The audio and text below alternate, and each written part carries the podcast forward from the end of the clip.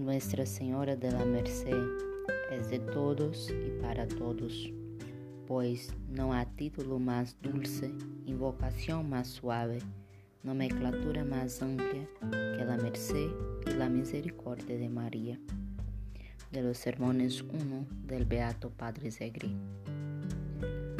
La merced de Dios nos abraza todos los días y desde la presencia de María también se acerca a nosotros, a Dios, y desde Dios a la humanidad que sufre.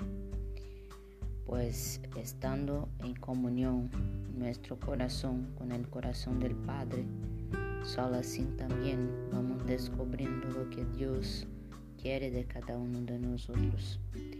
Y María nos ayuda a percibir cómo seguir Jesús como dejar que el Espíritu Santo nos guíe, nos ilumine, nos fortalezca y también nos consuele en los momentos de prueba.